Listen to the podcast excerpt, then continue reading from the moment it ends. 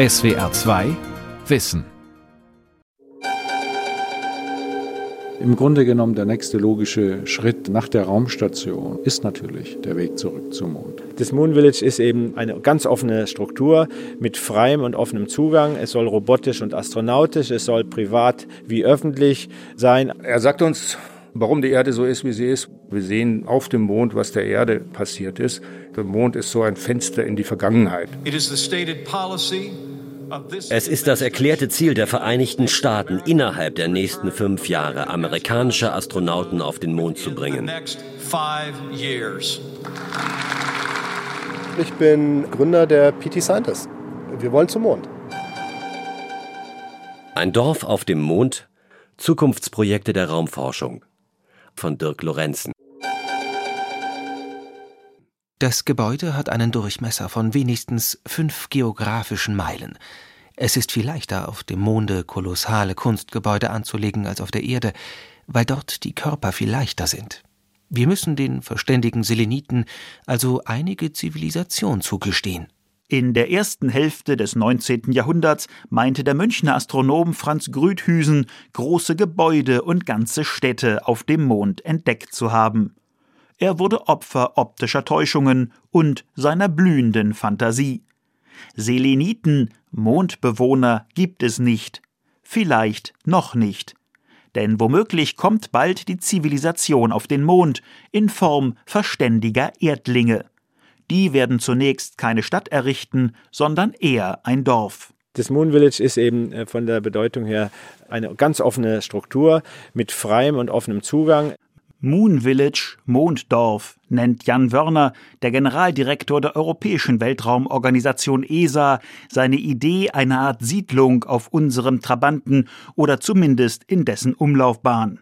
Es soll robotisch und astronautisch, es soll privat wie öffentlich sein. Also es soll eben wirklich die Grenzen sprengen. Deshalb hat dieses Konzept auch einen visionären Charakter, den es in der Form bisher nicht gab. Also das ist was anderes als eine Raumstation. Mit seinem Vorschlag zur Rückkehr zum Mond hat Jan Wörner vor einigen Jahren einen Nerv getroffen. Anfangs von manchen als unbezahlbare Utopie ignoriert, gewann die Idee schnell an Dynamik, erklärt Robert Böhme, Gründer des Unternehmens Planetary Transportation Systems in Berlin. Da gibt es ja verschiedene Meinungen zu, aber ich glaube, dass dieses Moon Village vom Jan Wörner hat unheimlich viel Inspiration ausgelöst. Das war so meine Wahrnehmung der letzten zehn Jahre, dass irgendwie alle irgendwo unterwegs waren. Die einen waren bei Asteroiden, die anderen waren irgendwie beim Mining sonst wo, wo auch immer. Die anderen waren bei Mars, ganz klar, da gab es eine Riesenfraktion. Und jetzt auf einmal, wirklich jetzt, Stand heute, dieser Sekunde, sind alle auf den Mond ausgerichtet. Wirklich alle. Und alle mit einer Ambition, dass sie sagen, wir gehen dort zurück und wir bleiben dort. Es geht nicht mehr um die Besiedlung des Mars und den Bergbau auf irgendwelchen Asteroiden. Solche Projekte sind bisher reine Luftschlösser, mehr nicht. Inzwischen ist fast allen klar, dass der Mond dagegen ein ebenso faszinierendes wie realistisches Ziel ist. Der große Vorteil ist, der Mond ist nah. Sie kommen da in Sommerferien hin und zurück. Das unterscheidet ihn zum Beispiel vom Mars, der bis zu 400 Millionen Kilometer entfernt ist. Die Frage ist nicht mehr, ob der Mond ein halbes Jahrhundert nach Apollo wieder zum Reiseziel wird, sondern nur noch, wann das geschieht. Anfang 2019 landete die chinesische Forschungssonde Chang'e 4 auf der Rückseite des Mondes. Aufgeschreckt von dieser Meisterleistung Chinas beeilte sich die US-Regierung, ihre Mondprojekte erheblich zu beschleunigen. Genauso wie die USA die erste Nation waren, die den Mond im 20. Jahrhundert erreicht hat, werden wir die erste Nation sein, die Astronauten im 21. Jahrhundert zurück zum Mond bringt. Vizepräsident Mike Pence steht noch bis zum 20. Januar dem Nationalen Weltraumrat vor, einem Gremium, in dem Vertreter von NASA, Politik, Wissenschaft und Raumfahrtunternehmen sitzen. Etwa alle sechs Monate kommt man zu einer Sitzung zusammen. Mike Pence genoss dort den großen Auftritt und machte NASA und Industrie gerne klar, dass es ihm im Weltraum viel zu behäbig zugeht. Dringlichkeit muss unsere Parole sein. Ein Scheitern innerhalb der nächsten fünf Jahre, einen amerikanischen Astronauten zurück zum Mond zu bringen, ist keine Option. Damit vergreift er sich am legendären Motto Failure is not an option, das das NASA-Team 1970 ausgegeben hatte, als man beim Mondflug von Apollo 13 eine dramatische Rettungsaktion durchführen musste. Die Vorgabe, bis 2024 auf dem Mond zu landen, war wohl rein politisch motiviert. Denn dann wäre US-Präsident Donald Trump im Falle seiner Wiederwahl noch zum Mondpräsidenten geworden. Doch politischer Druck baut keine Raketen, Kraftmeierei ersetzt keine Sachkenntnis. Planung, Bau und Erprobung von Raumschiffen, in denen Menschen leben und arbeiten sollen, kosten Zeit und Geld. Wenn die NASA wirklich bis 2024 auf dem Mond landen soll, bräuchte sie rund 25 Milliarden Dollar zusätzlich, also mehr als eine Verdopplung ihres heutigen Budgets. Das ist nicht in Sicht. Ohnehin arbeitet die NASA längst sehr konkret an der Rückkehr zum Mond, gemeinsam mit der ESA. Weißer Kittel, Haarhaube, Überschuhe. Nur mit der richtigen Schutzkleidung dürfen Besucher in die perfekt saubere Fabrikhalle, in der das Unternehmen Airbus seine Raumschiffe entwickelt. Der Rheinraum in Bremen, traditionsreich, hier wurde schon das Space Lab gebaut, das Columbus Labor, Fünf ATVs wurden hier integriert, Ariane 5 Oberstufen und das europäische Servicemodul für das nächste NASA-Raumschiff Orion im Auftrag der ESA. Das gut fünf Meter große Servicemodul hat die Form eines Zylinders. Darin ein schier unüberschaubares Gewirr aus runden Tanks, goldenen Platinen, zwölf Kilometern Kabelsträngen, Düsen und vielem mehr, erklärt Siegfried Monser von Airbus in Bremen. Hier sehen wir die großen Treibstofftanks, mit denen Orion zum Mond ein Flyby machen wird, wieder zurück zur Erde angetrieben wird, bevor sich das Servicemodul dann von der Kapsel trennt. Wir sehen jede Menge Rohrleitungen, Rohrverbindungen, schwarze Elektronikboxen, hinter denen sich recht komplexe Computersysteme verbergen, die die ganze Sensorentechnik beherbergen und letztendlich auch die ganzen Steuerimpulse geben, mit denen dann das Modul angetrieben wird, Energieversorgung gemacht wird und dergleichen. Anfang nächsten Jahres soll es einen Testflug nur mit Puppen an Bord geben. Irgendwann 2023 könnten erstmals Menschen mit Orion zumindest um den Mond herumfliegen. Während der Reise bildet das europäische Servicemodul ein Gespann mit der amerikanischen Orion-Kapsel, in der sich die Besatzung aufhält. Zum ersten Mal besorgt sich die NASA unverzichtbare Teile eines Raumschiffs im Ausland. Bisher durften die Partner, im Bild gesprochen, nur Türklinken und Scheibenwischer liefern. Nicht aber, wie jetzt, den Motorblock, die Steuerung und die Versorgung der Menschen an Bord von Orion mit Luft und Wasser. Und so wird Europa bei den nächsten Flügen zum Mond eine große Rolle spielen, freut sich David Parker, ESA-Direktor für Weltraumerkundung. Wir wollen dann eine Art Basiscamp für den Mond bauen, das Lunar Gateway. Es soll aus einigen Modulen bestehen, die um den Mond kreisen und ein Zwischenschritt für die Landung sind. Derzeit ist eine Kapsel in Planung, die die Menschen runter auf die Oberfläche bringt. Wir leben in aufregenden Zeiten. Darauf habe ich mein gesamtes Berufsleben lang gewartet. Der Flug zum Mond wäre kein einfaches Zurück, keine simple Wiederholung der Touren von Neil Armstrong und Co. Denn Apollo war einst ein rein politisches Projekt.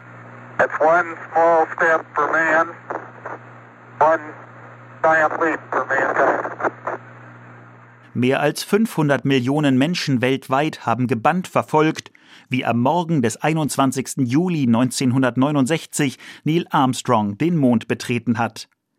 Die Worte vom kleinen Schritt für einen Menschen und dem Riesensprung für die Menschheit sind unvergessen. Der Astronaut hätte auch sagen können, dies ist ein kleiner Schritt für die Wissenschaft, aber ein Riesensprung für das politische Prestige. Die USA hatten den von Präsident Kennedy Anfang der 60er Jahre ausgerufenen Wettlauf zum Mond gegen die UdSSR gewonnen. Das Ziel war erreicht, der Mond wurde abgehakt. Es gab zwar noch fünf weitere Apollo-Landungen, aber danach geriet der Begleiter der Erde geradezu in Vergessenheit, bedauert der frühere Astronaut Ernst Messerschmidt. Apollo ist fast zu schnell gewesen, zu erfolgreich und hat alle auf Abstand gehalten, alle Initiativen zurück zum Mond weil jeder hat äh, sofort eingesehen, das ist nicht wiederholbar mit heutigen Budgets, mit der heutigen Willensbildung, die man braucht ähm, für solche Missionen.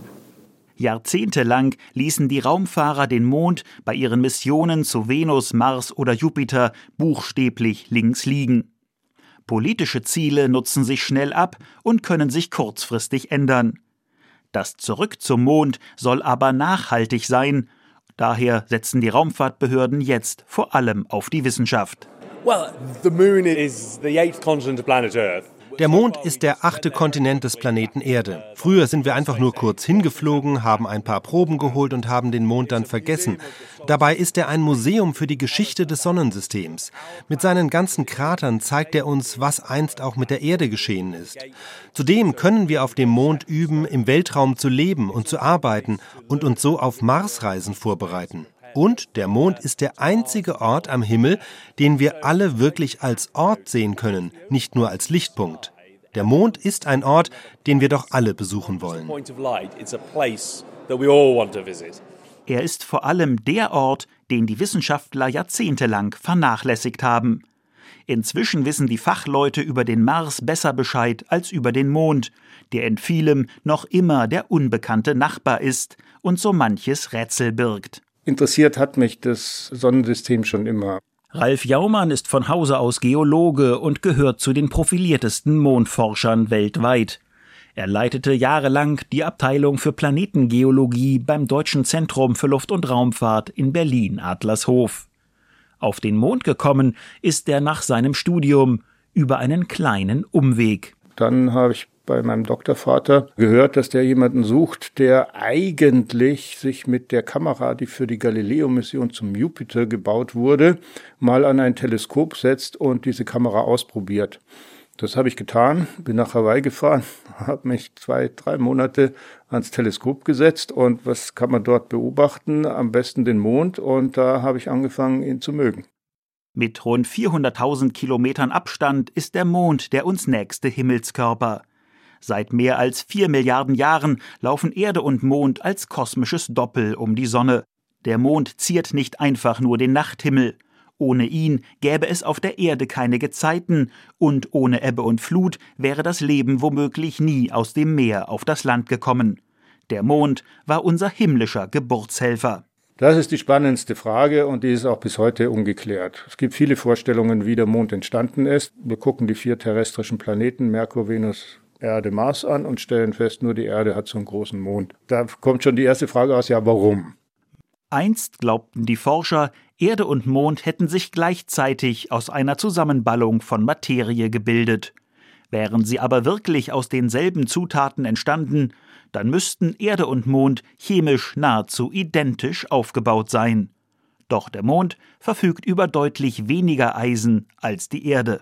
Die gängigste Theorie, die alle Wissenschaftler mehr oder weniger akzeptieren, ist, dass nachdem die Erde entstanden war und noch sehr, sehr viele andere große Körper durch das Sonnensystem vagabundiert sind, das heißt also dort rumgeflogen sind, ist die Erde von einem sehr, sehr großen Körper getroffen worden. Man geht davon aus, dass der Körper so groß wie der Mars war. Und bei dieser Kollision die nicht frontal war, sondern eher streifend, ist die Erde aufgerissen worden und ist Material aus dem Erdmantel in die Umlaufbahn geschleudert worden. Was für ein apokalyptisches Geschehen. Die Trümmerwolke bestand vor allem aus den eisenarmen äußeren Schichten des Planeten, denn das schwere Eisen war in der flüssigen Erde tief ins Innere abgesackt und kam kaum noch nahe der Oberfläche vor. Die heißen Lavabrocken kreisten fortan um die Erde, verklebten im Laufe weniger Millionen Jahre zum Mond und kühlten allmählich ab. In Computermodellen funktioniert dieses Szenario sehr gut. Das lässt sich durchaus machen, so ein Mond lässt sich bauen. Wenn man da noch ein bisschen an den Feinheiten dreht, dann lässt ihm auch das Eisen nehmen, denn der andere große Körper, der ist wahrscheinlich dann mit seinem schwersten Teil, nämlich mit seinem Eisen, mit der Erde verschmolzen und der Mond besteht nur aus Erdmantel. Das funktioniert alles wunderbar, aber es gibt halt immer noch Fragen, die in diesem Zusammenhang nicht ganz geklärt sind. Dass Ralf Jaumann und seine Kollegen in aller Welt über die Chemie des Mondes so gut Bescheid wissen, verdanken sie den Apollo-Missionen der Amerikaner und den sowjetischen Luna-Sonden. Insgesamt zehnmal wurde Material vom Mond zur Erde gebracht. Vor wenigen Wochen holte China mit der Sonde Chang'e 5 erstmals seit 1976 Mondgestein auf die Erde. Dessen Analyse fängt gerade erst an, aber die Forscher hätten gerne viel mehr und vor allem anderes Material von besonders interessanten Stellen. Die Chancen, dass sie dies binnen weniger Jahre erhalten, sind gar nicht so schlecht, denn es herrscht geradezu Mondrummel. So we'll take off, do a translunar injection, uh, fly around the moon. Elon Musk vom Unternehmen SpaceX baut an der Big Falcon Rocket, die ein Raumschiff mit Dutzenden Passagieren um den Mond herumfliegen soll und das angeblich schon im Jahr 2023. This is Blue Moon. We've been working on this lander for three years. Jeff Bezos, milliardenschwerer Gründer des Raumfahrtunternehmens Blue Origin, präsentierte mit viel Tamtam -Tam das Modell seines Raumschiffs Blue Moon, das irgendwann mal zum Mond aufbrechen soll. Doch dies sind vage Vorhaben, die bisher nur in schönen Animationen existieren. Technik, Finanzierung und Zeitplan sind mehr als offen. Sehr viel konkreter geht es bei manchen kleinen Unternehmen zur Sache. Ein Weg ins All führt nicht über Kalifornien oder Florida, sondern über Berlin-Marzahn. Nächste Station Springpfuhl. Zwischen Plattenbauten, Schnellstraße und Bahnstrecke befindet sich ein zweistöckiges Gebäude, 80 Meter lang, 15 Meter breit. Kein großes Namensschild auf dem Dach, kein Werbebanner an der silbrig schimmernden Fassade. Was aussieht wie eine x-beliebige Lagerhalle, ist eines der derzeit ambitioniertesten Raumfahrtunternehmen. Mein Name ist Robert Böhme und ich bin Leiter und Gründer der PT Scientist GmbH. Der Chef ist gelernter Informatiker und Jahrgang 1986. Die Apollo-Flüge kennt er nur aus historischen Berichten. Wir sind an der Allee der Kosmonauten, was ein sehr positiver Zufall der Geschichte ist. Also wir haben unsere Städte hier nicht danach ausgesucht, aber wir sind natürlich sehr froh, dass es diese Adresse geworden ist. Denn die 80 Mitarbeiterinnen und Mitarbeiter der Part-Time Scientists, wie die Firma einst hieß, haben ein klares Ziel, dem sie viel intensiver als in Teilzeit nacheifern. Wir wollen zum Mond. Und ja, können wir gerne mal reinnehmen, oder? Das Unternehmen wurde vor mehr als zehn Jahren gegründet, als Google einen Preis für die Privatfirma ausgelobt hatte, die ein Fahrzeug auf dem Mond herumfahren lässt. Die gesetzte Frist war nicht einzuhalten, der Preis ist Geschichte. Die PT Scientists aber sind geblieben. Nach einem Insolvenzverfahren 2019 wurden sie von einem großen Logistikunternehmen aufgekauft. Nun steht PTS für Planetary Transportation Systems. Wir stehen jetzt hier gerade für der dritten Generation unseres Mondraumschiffs Alina. Das ist einfach ein Modell aufgebaut, was wirklich ein Strukturmodell ist. Man kann das hier sehen. Man hört hier mal so, das sind so die Geräusche, das ist so Carbonfaser, das sind die, die großen Treibstofftanks. Und der Rest ist halt viel Elektronik, Triebwerke und so weiter, die da dran sind. Und das ist das, was das Raumschiff am Ende dann zum Mond bringt. Robert Böhme und das PTS-Team aus Berlin sehen sich als Dienstleister für den Mondflug. Sie transportieren Experimente oder was auch immer nach oben und sorgen für die gesamte Infrastruktur wie Stromversorgung und Funkverbindung. Wir haben zwei Mondfahrzeuge dabei, die wir dann auch ausladen, mit denen wir am Mond rumfahren. Und da haben wir auch Hardware drin, die wir von Kunden dabei haben. Was wir da machen, da haben wir zum Beispiel einen Laser dabei, der kann Mondgestein schmelzen. Das ist halt ziemlich cool. Und ganz viele verschiedene Experimente verstecken sich quasi überall, entweder am Raumschiff oder in den Mondfahrzeugen. Und die bringen wir dann irgendwo hin. Oder wir lassen sie halt im Mondorbit raus. Geht alles glatt, wird Alina die Mondforschung revolutionieren. Bisher war die Erkundung des Erdtrabanten großen, hunderte Millionen Euro teuren Missionen vorbehalten. Staatliche Agenturen flogen zum Mond, aber nicht Privatfirmen und schon gar nicht ein Forschungsinstitut wie etwa das Laserzentrum in Hannover, das nun die Zusammensetzung des Mondbodens untersuchen will. Robert Böhme und sein Team sind gerade dabei, die Mondforschung auf ganz neue Beine zu stellen. Und sie haben Unternehmen als Partner gewonnen, die bisher allein auf den Massenmarkt auf der Erde gesetzt haben. Also wir haben halt hier, das sieht man, da sind ganz große Antennen dran, da steht Nokia drauf. Das kommt, weil wir mit den Nokia Bell Labs und Vodafone zusammen diese LTE-Lösung entwickelt haben. Und dann können wir quasi von dort aus, wenn das Raumschiff gelandet ist, wirklich so eine Basisstation aufmachen. Also dann kannst, das ist jetzt wirklich kein Witz, das ist, ist ganz ernst gemeint, das ist eine voll standardisierte Basisstation. Das heißt, sobald Alina da oben gelandet ist, könnte man jetzt mit seinem Handy hingehen, das einschalten und quasi nach Hause telefonieren. Kunden, die auf dem Mond wissenschaftliche Messungen oder Fotos machen wollen, brauchen sich um den Transport der Daten keine Sorgen zu machen. Alles, was auf der Erde über ein Smartphone zu verschicken ist, lässt sich künftig auch vom Mond aus mitteilen. Raumfahrt ganz einfach. Noch allerdings kurven die Rover nur durch die Mondlandschaft in der Halle. Was man jetzt noch zeigen kann, haben wir hier gleich nebenan ist ein großer Sandkasten für Erwachsene, kann man sagen. Das ist jetzt, jetzt ein 100 Quadratmeter äh, Mondtestbett. Das haben wir mit dem DLR aufgebaut.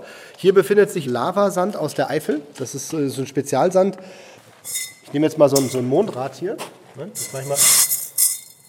Was ich jetzt gemacht habe, ich habe einfach einmal mit dem, mit dem Rad hier über den Boden geschabt und das, was man hier sieht, jetzt ist direkt eine riesen Dunstwolke aufgestiegen und das ist Feinstaub Deluxe. Nach aktueller Planung wird sich Alina in zwei Jahren mit einer Ariane 6 auf den Weg machen. Das Projekt des Berliner Start-up-Unternehmens gilt als so zukunftsweisend, dass längst auch traditionelle Institutionen wie das Deutsche Zentrum für Luft- und Raumfahrt DLR, die ESA oder die Ariane-Gruppe an ihm beteiligt sind. Ziel des ersten Fluges wird die Taurus-Littrow-Region auf dem Mond sein, wo 1972 die letzte Apollo-Mission gelandet ist. Dieser Sehnsuchtsort vieler Mondfans bildet das Panorama an der Rückwand des lunaren Sandkastens. Wir haben hier überall so spannende Hintergrundbilder. Hier sieht man so eine große Leinwand, wo gerade unser Rover äh, neben dem Landemodul von, ich glaube, das ist sogar Apollo 17 steht. Also so nah wollen wir nicht an das Landing-Modul ran. Wir werden so auf 220, 25 Meter rangehen. Genau auf der Distanz ist das Mondfahrzeug geparkt, also der, der Mondrover. Den werden wir uns sehr, sehr genau anschauen, aber wir werden ein paar richtig gute Aufnahmen machen. Wir halten uns aber vom Kern der Landestelle fern, weil wir wollen die nicht für die zukünftigen Generationen irgendwie ungewollt verschandeln. Es wäre ein sagenhafter Coup. Das PTS-Team will nicht irgendwo auf dem Mond landen, sondern auf den Meter genau an einem vorgegebenen Ort. Lohn der Mühe wären nicht nur atemberaubende Bilder. Auch wissenschaftlich technisch wird diese Mission sehr bedeutend. Denn bis heute ist völlig unklar, wie sich Klebeband, Kunststoffteile, Aluminiumbleche etc. an der Apollo-Landestelle nach fast einem halben Jahrhundert Herumstehens auf dem Mond verändert haben. Alina wird nachsehen, wie kosmische Strahlung und die zwischen plus und minus 150 Grad Celsius schwankenden Temperaturen dem Material zusetzen. Das sind unverzichtbare Informationen für den Bau eines Monddorfes. Harrison Schmidt, gelernter Geologe, gehörte zu den letzten beiden Männern, die bisher auf dem Mond waren. Er freut sich auf Alina und über die Wiederentdeckung des Mondes. Oh, Apollo, you took all of your resources uh, to the moon with you. You didn't use anything on the moon other than to collect the samples. Bei Apollo hat man alles mitgenommen, was man zum Leben und für den Rückflug brauchte. Wir haben da oben nur die Proben eingesammelt, sonst nichts. Jetzt sollten wir eine Infrastruktur aufbauen, die zum Beispiel die im Mondboden vorkommenden Elemente nutzt. Wasserstoff, Sauerstoff und Kohlenstoff ließen sich zur Herstellung von Treibstoff, anderem Gerät oder Nahrung nutzen. Nur so könnte man auf dem Mond eine unabhängige Siedlung aufbauen.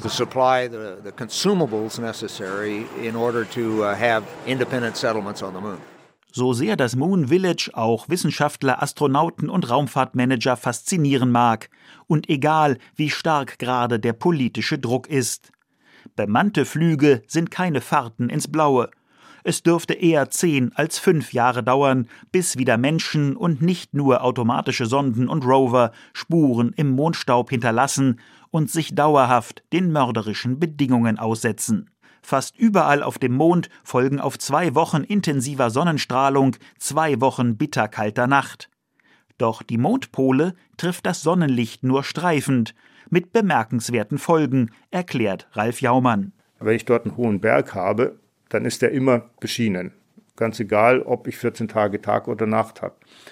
Diese hohen Berge gibt's, weil es gibt auch die tiefen Einschlagkrater, die haben Ränder und diese Ränder, die sind teilweise 3.000, 4.000 Meter hoch. Heißt also, dort scheint immer die Sonne. Jetzt ist das natürlich genau die Gegend, wo man hin will, weil dort muss man sich ja nur hinsetzen, dann einen Sonnenkollektor aufstellen und dann ist alles Problem gelöst. Auf den Gipfeln des ewigen Lichts, wie die Forscher diese Bergspitzen nennen, wäre die Stromversorgung kein Problem und es würde nicht zu kalt. Und dank tiefstehender Sonne wohl auch nicht ganz so heiß wie sonst auf dem Mond. Der ideale Standort für ein Moon Village. Das ist das, worüber momentan alle nachdenken. Dort zu landen, dort Proben zu nehmen, Proben zu untersuchen. Ein großes Ziel dabei ist, zu sehen, was man eigentlich mit diesem Mondstaub und mit dem Zeug, was auf dem Mond rumliegt, machen kann, um ein Monddorf zu bauen. Welche Ressourcen stecken da drin? Was kann man davon verwenden, um auf dem Mond dauerhaft äh, sich festzusetzen? Und möglicherweise auch, was kann man davon brauchen, was wir hier auf der Erde haben wollen oder haben könnten, was uns hier weiterhelfen würde. Im Mondgestein dürften Wassermoleküle gebunden sein, vielleicht gibt es sogar wertvolle Rohstoffe.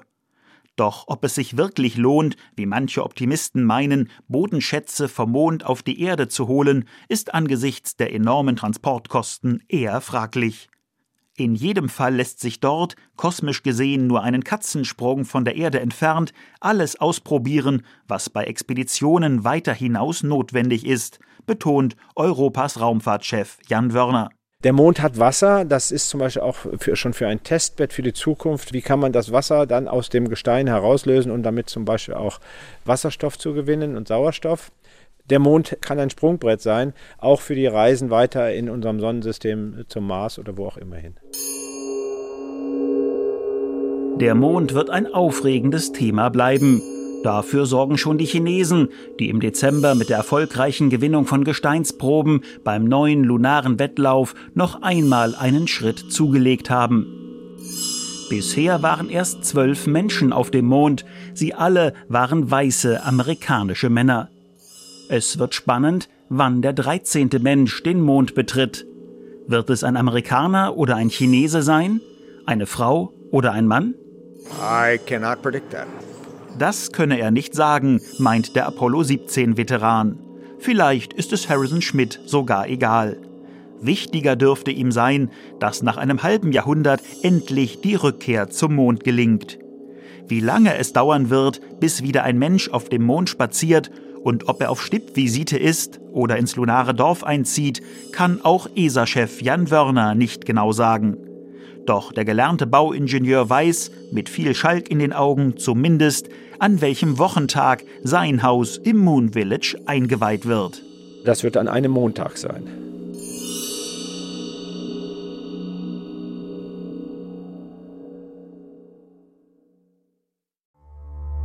SWR 2 Wissen Manuskripte und weiterführende Informationen zu unserem Podcast und den einzelnen Folgen gibt es unter swr2wissen.de.